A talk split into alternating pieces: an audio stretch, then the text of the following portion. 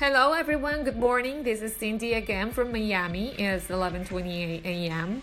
and um it's it's getting late for me to go to the to the casting that I have today, but uh, I'm kind I'm kind of like engaged with this and to finish this.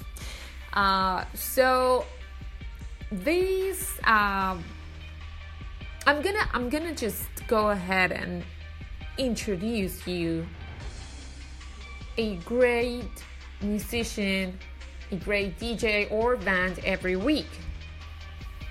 And I'm gonna just introduce you my favorite songs of them, or of him, or of her. and uh, I'm gonna start today with a South African producer and DJ he is just amazing. Um, his name is actually kind of weird and kind of it's not weird probably, but it's kind of difficult to pronounce to pronounce for me. So it's something like this. Coni Consignati Cosinati probably yes Cosinati Innocent Mafulo.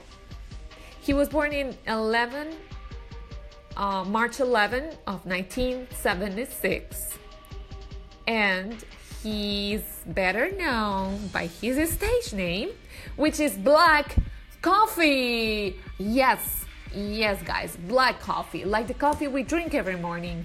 Yes, and I just have my cup of coffee, Colombian coffee, by the way, which is delicious and it's my favorite. So, Black Coffee began his career around 1995 and he has released five albums. Albums. He's an amazing, an amazing DJ. I love it. He is the most prominent electronic music producer in Africa. And he has his break shortly after being chosen as a participant in the 2014 Red Bull Music Academy held in Cape Town. In September, 19, uh, in September 2015, he won the Breakthrough DJ of the Year award at the DJ Awards in Ibiza. Yes. And a few weeks after the release of his fifth studio album, Pieces of Me, which is the best, the best album that I consider myself is his best album. Um, so I think I don't have any more to say about him. Um, he's also a singer and entrepreneur. Um, I just love him. So, no more talking. I'm just gonna go ahead and introduce my favorite song or one of my favorite songs. And I'm gonna add a song every day so you guys can actually listen to music every day and different music and discover music every day.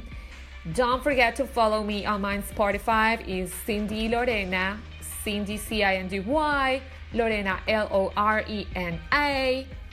You can also go and follow me on my Instagram account is Cindy LPR and Facebook is the same Cindy Lorena already. Uh, feel free to share anything with me to give me feedback.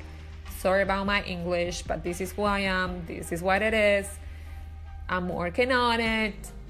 You guys can help me if you have any recommendations, suggestions, or something that you guys can help me with.